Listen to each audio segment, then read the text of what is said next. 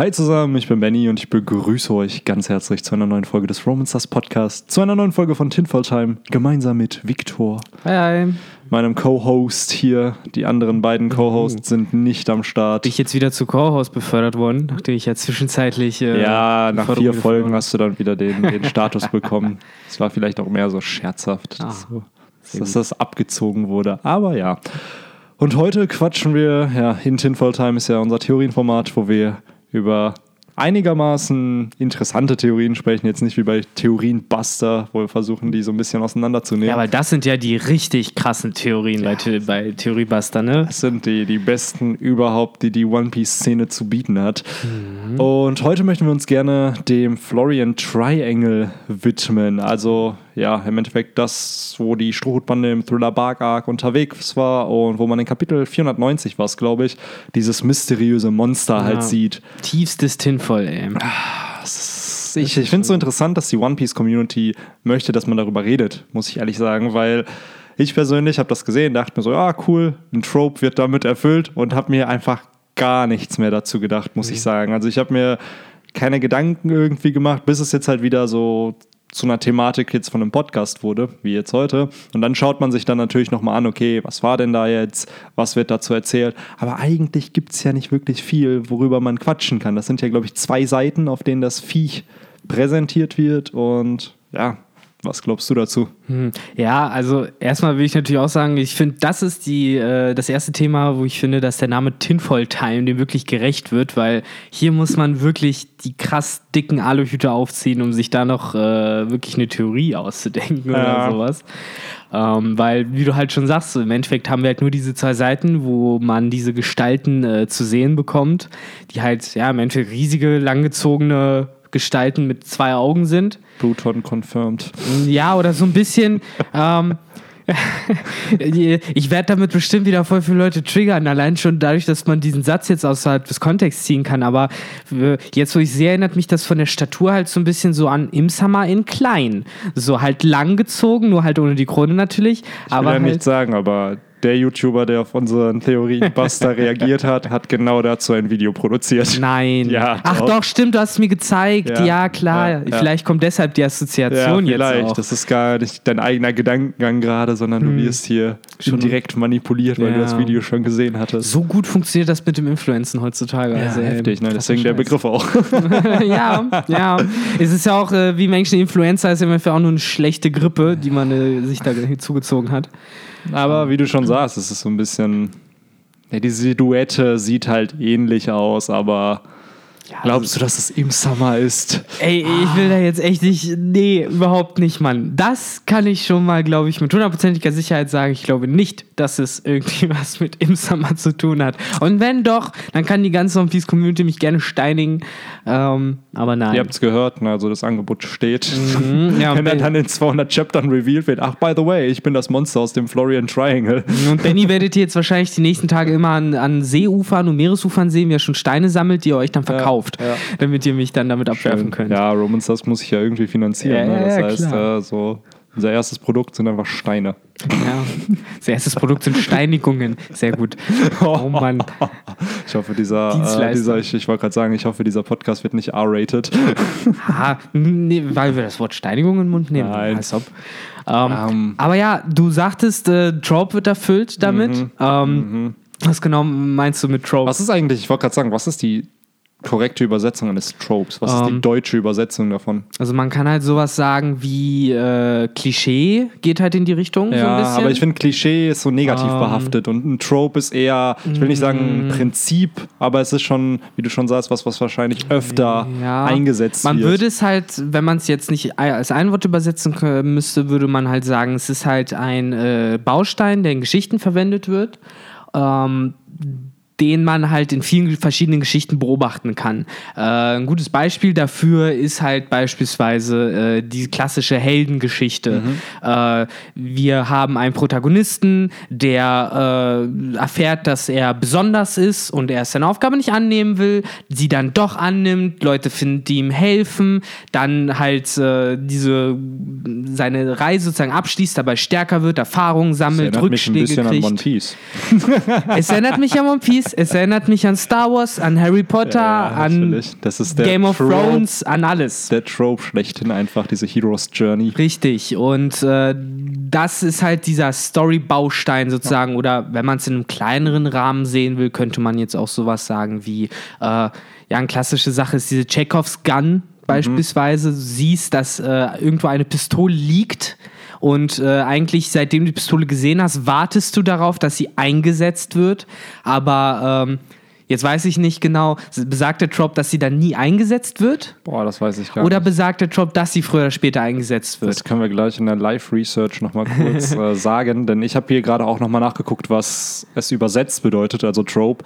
Es ist halt ein bildlicher Ausdruck, ein Sprachbild oder halt eben eine metaphorische Redewendung. Also ja. im Endeffekt genau das, was du halt beschreibst. Es ist halt ein Baustein, es ist halt ein Sinnbild wahrscheinlich für das, was in einer Geschichte schon passiert ist in vielen anderen Formen, nur Genau. eben dann nochmal verwendet werden kann. Also nicht direkt ein Klischee, weil, keine Ahnung, Klischee ist für mich einfach eine Kopie von etwas, was man schon gesehen hat. Und ein Trope, den kannst du ja wenigstens so gestalten, wie du das möchtest. Du hast zwar, es ist im Endeffekt so eine Rahmenbedingung. Zum ja, Beispiel die für jetzt. funktionieren ja alle gleich. Genau, trotzdem. aber jeder hat die kreative Freiheit, die dann so zu entfalten und zu Natürlich. gestalten, wie man es als Autor eben möchte. Und ja, Oda hat sich dementsprechend auch bedient. Da gibt es halt zwei Tropes. Zum einen dieses Bermuda Triangle Trope sozusagen. Ist ja sicherlich jedem bekannt, der irgendeinen Horrorfilm irgendwo schon Genau, mal es geht ja um dieses ne, klassische Bermuda-Dreieck. Genau. Man kennt es ja noch heute, dass irgendwie Flugzeuge, die darüber fliegen, verschwinden oder Schiffe, die durchfahren, äh, verschwinden. Äh, man ist sich ja, glaube ich, relativ einig heutzutage, dass es halt einfach nur daran liegt, dass äh, da halt scheiß Wetterbedingungen herrschen und es halt äh, sozusagen statistisch etwas gefährlicher ist, einfach da durchzufahren, weil halt äh, das, äh, die See da so unruhig ist. Aber da ist keine unnatürliche Kraft oder Monster am Werk. Aber natürlich äh, inspiriert das äh, die Fantasie der Leute. Ähm, eben Und die von Hollywood-Producern. Genau, und so entstehen dann halt solche Tropes, wie eben vom Bermuda Tri- Triangle, ne, dass da irgendein Monster ist, das dafür verantwortlich ist oder Es ähnliches. ist halt auch generell gerade bei diesem Monster aus diesem Florian Triangle, um wieder diesen Bezug zu One Piece zu finden. Es ist ja wirklich, du siehst halt Augen, du siehst Silhouetten. Und ich bin mal jetzt ganz ehrlich, ich glaube, das sind einfach nur Seemonster, die ja, die wir halt so noch nicht gesehen haben. Vielleicht sind sie halt besondere Formen von Seekönigen in dem Sinne. Und ich hau es auch jetzt schon raus. Ich bin, glaube ich, nicht so, ich glaube nicht, dass die nochmal relevant für die Story werden. Also ich glaube auch nicht, dass man die jetzt nochmal groß in der Geschichte thematisiert kriegt, aber das liegt halt daran, äh, dass wenn man jetzt so ein bisschen weiter dieser Trope-Thematik folgt, dann äh, geht das ja auch so ein bisschen in die Richtung von klassisch, vielen klassischen Horrorfilmen, die wir gesehen haben. Ähm, die Thriller, die Thriller Bark Staffel an sich äh, ist ja viel angelehnt an klassische Horrorgeschichten und solche Zombie-Filme und sowas. Und auch hier äh, nutzt Oda halt eben einfach nur dieses Prinzip, was man ja oft sieht, dass äh, wenn dann die Gefahr am Ende gebannt ist, der Bösewicht endlich besiegt und äh, eigentlich kurz vorm Abspann siehst du dann noch mal so aus der Dunkelheit so zwei Augen aufblitzen oder doch noch mal eine Hand ans Fenster ranpatschen oder sowas so und du denkst ja, oh, Da ist noch was. da ist halt doch noch was. Und äh, das bedient eben die Fantasie von den Zuschauern, dass sie sich ja denken, oh mein Gott. So, das heißt, das, was wir das, die ganze Geschichte lang sozusagen versucht haben zu bekämpfen, ist nicht mal das Gefährlichste, was uns praktisch entgegensteht. Ich finde es immer interessant, wie wir auch als Menschen, nur weil wir etwas nicht erklären können, direkt als übernatürlich dann abstempeln. So Ja. jetzt in dem Sinne hier, das sind Schattenwesen, die wir hier sehen. Aber dadurch, dass man halt jetzt nicht genau weiß, was es ist, assoziiert man direkt. Ich hoffe, das hat man nicht gehört, aber wahrscheinlich hat man es gehört. Äh, Authentisch. Genau.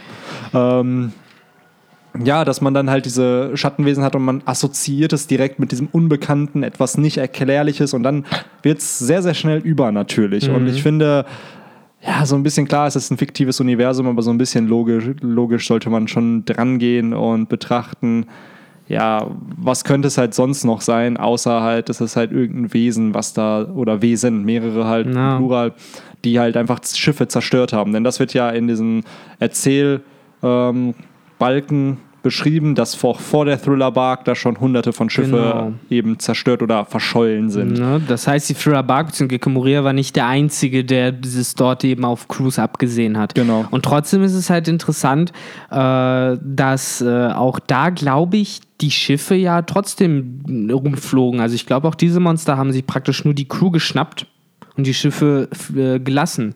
Eine interessante Frage wäre zum Beispiel, warum wurde Brooke nicht gepackt? Während er da 50 Jahre rumgeschippert ist. Ja. Oder warum lassen die Monster dann äh, Gecko Moria in Ruhe?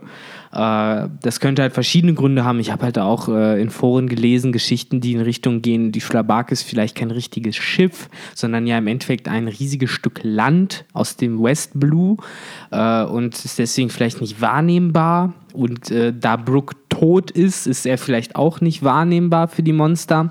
Aber Stimmt, ich wollte gerade sagen, was willst du denn an Brooke auch dann verzehren oder so? Das ist ja ein Ne? Skelett. Da also ist ja- ja kein Fleisch, eben, da ist ja leider nicht viel dran. nicht die besten Nährwerte. Ähm, aber ich muss trotzdem sagen, äh, mich haben die Viecher schon immer echt fasziniert. So, ich fand das damals schon echt cool, als die, als die am Ende nochmal so aufgetaucht sind, weil das halt wirklich so ein, ja, so wie ich es halt beschrieben habe, dieses Wow, so da ist halt wirklich noch was und das ist noch größer und noch gefährlicher als halt Gecko Moria. Und äh, Gecko Moria ist sozusagen gar nicht erst dafür verantwortlich gewesen, sondern es waren halt eigentlich die Monster, die halt so viele Leute getötet haben. Äh, Es ist auch, finde ich, cool, dass in diesem selben Chapter die Strohhutbande ähm, erstmal ein neues Crewmitglied ne, hat, aber auch, dass sie die Red Line erreichen. Das ist ja wirklich der, ey, wir haben die Hälfte der Grand Line schon Ja. umsegelt. Ne?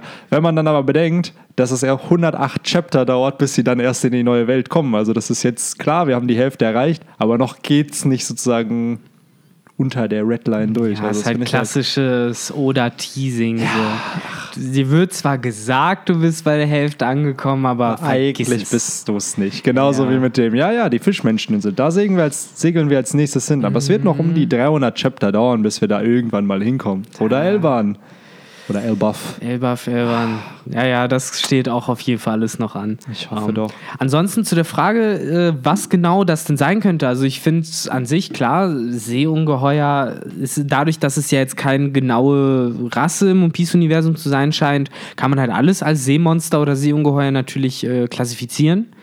Ähm, man hat sich halt noch überlegt, ob es nicht vielleicht so ein Wesen sein könnten, die ähnlich wie Sunisha vielleicht sind, halt schon viele, viele tausend Jahre alt sind und äh, vielleicht sogar den Nebel, für den Nebel dort verantwortlich sind. Kann, Das ist ja auch interessant, ja. könnte auch sein. Und dass das halt einfach, ja, riesige Monster sind, dessen Territorium das ist. Es ist halt da die Frage, ob Sunisha, beziehungsweise so wie ich das mittlerweile verstehe, dass Sunisha so ein Unikat halt auch ist. Mhm. Dass es halt jetzt nicht mehrere von solcher Sorten, von dieser Naja. Sorte halt gibt. Du meinst aber jetzt sicherlich Keine andere. sind ne? bekannt, ne? Also das ist ja Klar. eher die Sache. Man muss Klar. ja immer von dem Standpunkt aus sehen, äh, von den Leuten. Ne, die, die Minks, gerade die Minks haben ja, denke ich, auch nie irgendwie im Florian Triangle vielleicht diese Viecher gesehen. Nee. Aber natürlich, äh, es hat schon den Eindruck, als sehr, sehr, sehr, sehr, sehr, sehr, sehr, sehr, sehr selten. Mhm. Ähm, aber eben gerade, weil ich mir nicht überlegen könnte, was ist sonst noch so groß im One Piece-Universum, weil es ist halt einfach riesengroß. Ja. So, da Aber wär das, meine ich halt. Es könnte halt ein, so simpel es jetzt klingt, aber ein abnormaler Seekönig oder abnormale Seekönige sein. Wir haben halt im, am Ende der Fischmenscheninsel ja gesehen, wie gewaltig diese Viecher eigentlich Aber sein noch können. Kiemen. Oder nicht? Nö, du hattest doch damals, als die Strohbande ins Calm Belt gekommen ist, das war ja Chapter 101, glaube Ja. ich, da war es doch auch auf einmal Windstille und dann sind diese ganzen Seekönige aufgetaucht.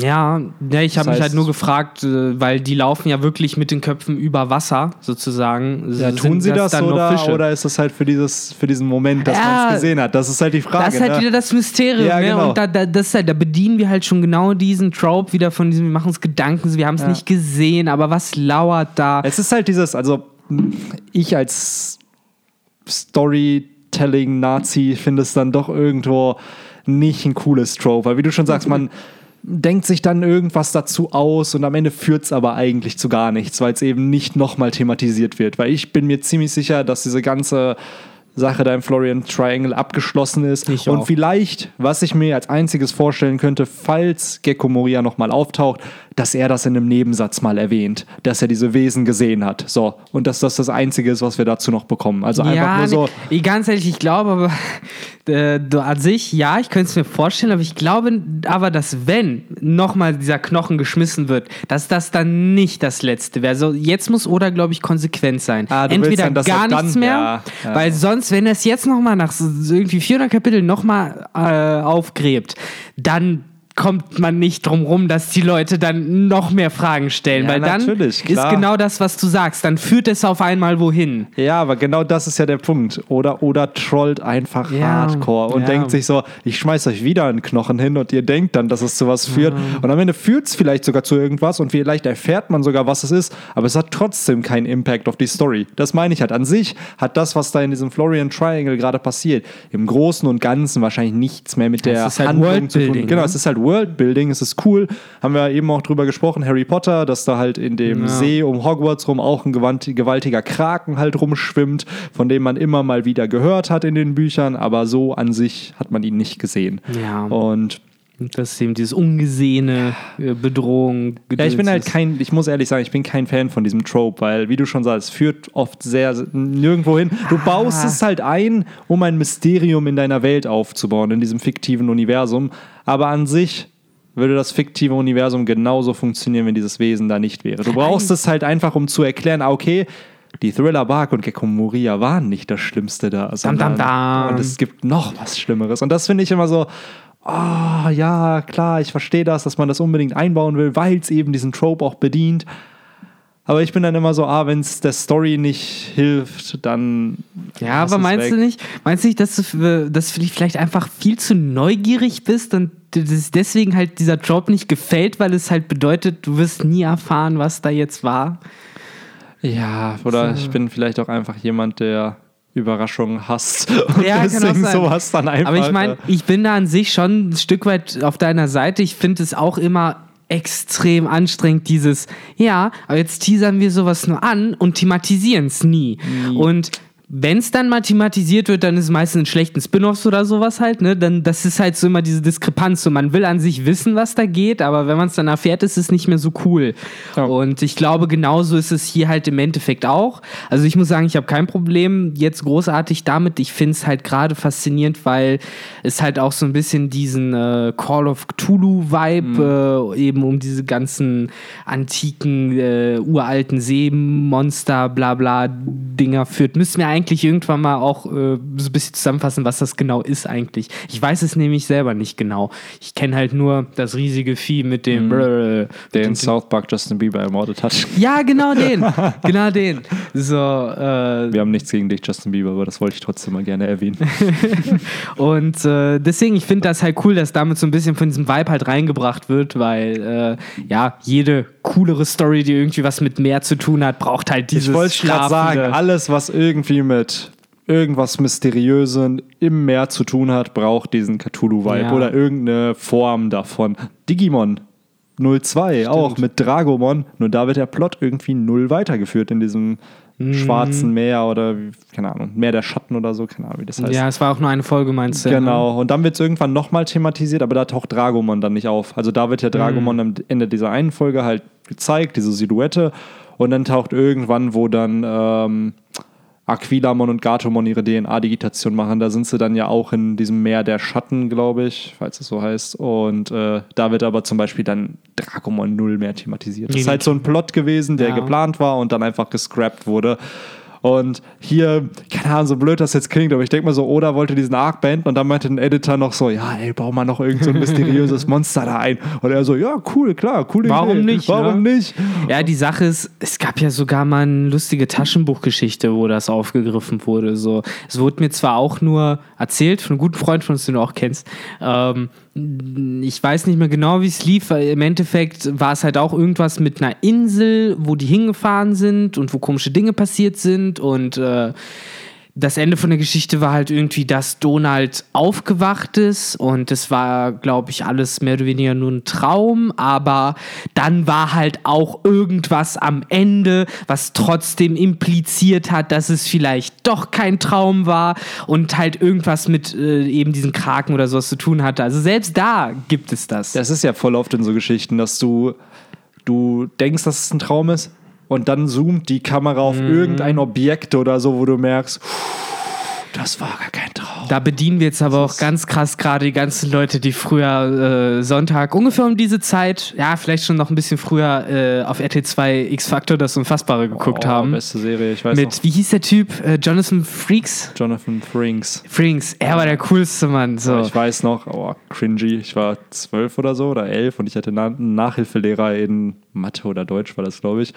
Und dann ich so, ja, ich gucke diese Serie und er guckt mich nur so an. Du glaubst doch nicht wirklich, dass das alles stimmt. Doch. So voll so dieses, ja, es klingt doch voll plausibel, was die da erzählen. Wie, was im Fernsehen berichtet wird, ist falsch. Das kann gar nicht sein. Kann doch nicht wahr Äh, sein. nein, die können doch nicht lügen. Ja, klar. auch diese Sachen wie mit so, ja, äh, haben wir Ihnen hier einen klaren Fall gezeigt oder Sie doch wieder nur aufs Glatteis geführt? Das ist doch das ist auch immer so, oh Ah, Gott. so Das cringy, ist ne? so auch dieses, wo ich mir immer denke, wer schreibt diese Texte und er muss das dann sagen und ich denke mir dann immer so, Karen, was war das hier wieder für ein Text? Man hättest du dir nicht was Cooleres ausdenken können. Glatteis. Pff, Ja, ja, es wird immer so richtig dumme Worte. wo ist, wo ist mein Producer? Wo ist mein Agent? Ich will bessere Dialoge haben. Mhm. Aber sag, was du willst. Ich fand es halt früher mega creepy. Eine der creepigsten Natürlich. Geschichten hatte tatsächlich sogar genau mit diesem Trope zu tun. Ich erzähle es in zwei Sekunden, in zehn Sekunden. Äh, und zwar ging es im Endeffekt darum, dass die Familie in ein neues Haus eingezogen ist und der Junge hat immer so rote Augen gesehen in der Nacht. ja, mit dieser Oma. Und am Ende Oh, genau erst heißt es, erst heißt es nämlich, guck mal, das ist nur äh, das Telefon,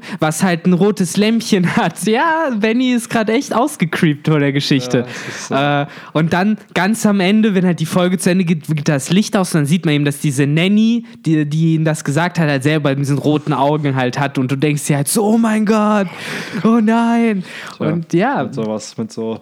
Mit solchen Stories packt man mich auf jeden Fall. Nee, ich finde es auch immer so witzig, dass das damals wirklich ja um 9 Uhr oder 8 Uhr auf RTL Ja. 2 lief. Und wenn ich drüber nachdenke, das lief ja in den USA immer abends. Ich schätze mal, das war so nach das der lief bei uns Primetime. aber auch abends zum Teil. Ich am Anfang. Mhm. glaube ich, als es neu war in dem Sinne. Aber als ich das, boah, wann habe ich das angefangen zu schauen? 2005, 2006 oder so. Da lief es halt schon auf RTL 2 morgens. Ja, auf RTL immer. 2 Und morgens, aber ich glaube, es lief auch zum Teil auf RTL 2 abends. ich krass. meine ich mein, mich einmal erinnern zu können, dass ich das angemacht habe, lief so eine Pferdeflüsterer-Folge. Boah, das war auf jeden Fall eine tolle Serie. Aber wir driften gerade wieder ein bisschen ab. Hast du noch was, was du zu dem tollen Florian Triangle sagen wollen würdest? Ja, äh, die Viecher sind keine antike Waffe. Nope. Die Viecher werden, wie du richtig gesagt hast, wahrscheinlich nicht mehr vorkommen. Äh, ich finde sie trotzdem funky. Ähm, ich finde, sie sind äh, wahrscheinlich stärker als Whitebeard. Und äh, ja, mit diesen kontroversen äh, Sachen würde ich dann, glaube ich. Äh, Erklärt uns gerne mal in den Kommentaren, warum es nicht, warum die nicht so stark wie Whitebeard sind. Ja, Äh, genau. Ihr könnt Sag- euch gerne allem bedienen, was man hat, weil anscheinend diese Viecher, ne, wenn die Schiffe zerstören können, dann sind die auch sicherlich stark. Könnt ihr so ein Power-Scaling mal machen? Wer, Ja, wer, dann wer, erfahren wir, sagen So. wir euch hier die Wahrheit oder haben wir euch hier doch nur einen Bären aufgebunden? Tja, wer ist es am Ende? Ist es, wer ist stärker? Kaido und Big Moms Allianz oder, Oder die Monster aus dem Florian Triangle. Ja. Gecko Murias Rache. Ja, das ist in Wirklichkeit seine Rache. Der hatte in Wirklichkeit, den ging es gar nicht um eine Zombie-Army aufzubauen. Mhm. Der wollte nur seine Rache an Kaido haben. Die, by the way, sicherlich auch noch kommen wird. Das ist aber Zeit für ein andere Tinfoil-Time, weil die Tinfoil, die ich auf dem Kopf trage, ist mittlerweile sehr kaputt und ausgeleiert von diesen doch sehr krassen äh, Überlegungen, die wir gerade angestellt haben dazu. Uh, ja, aber dann lass uns doch den Podcast so ein bisschen zum Ende geleiten. Können wir tun. Wenn du nichts mehr zu sagen hast, dann würde ich auch wie immer sagen, vielen Dank fürs Zuhören und Zuschauen für die Leute, die das bei YouTube sehen. Und dann würde ich sagen, bis zum nächsten Podcast. Take care. Ciao, ciao. ciao.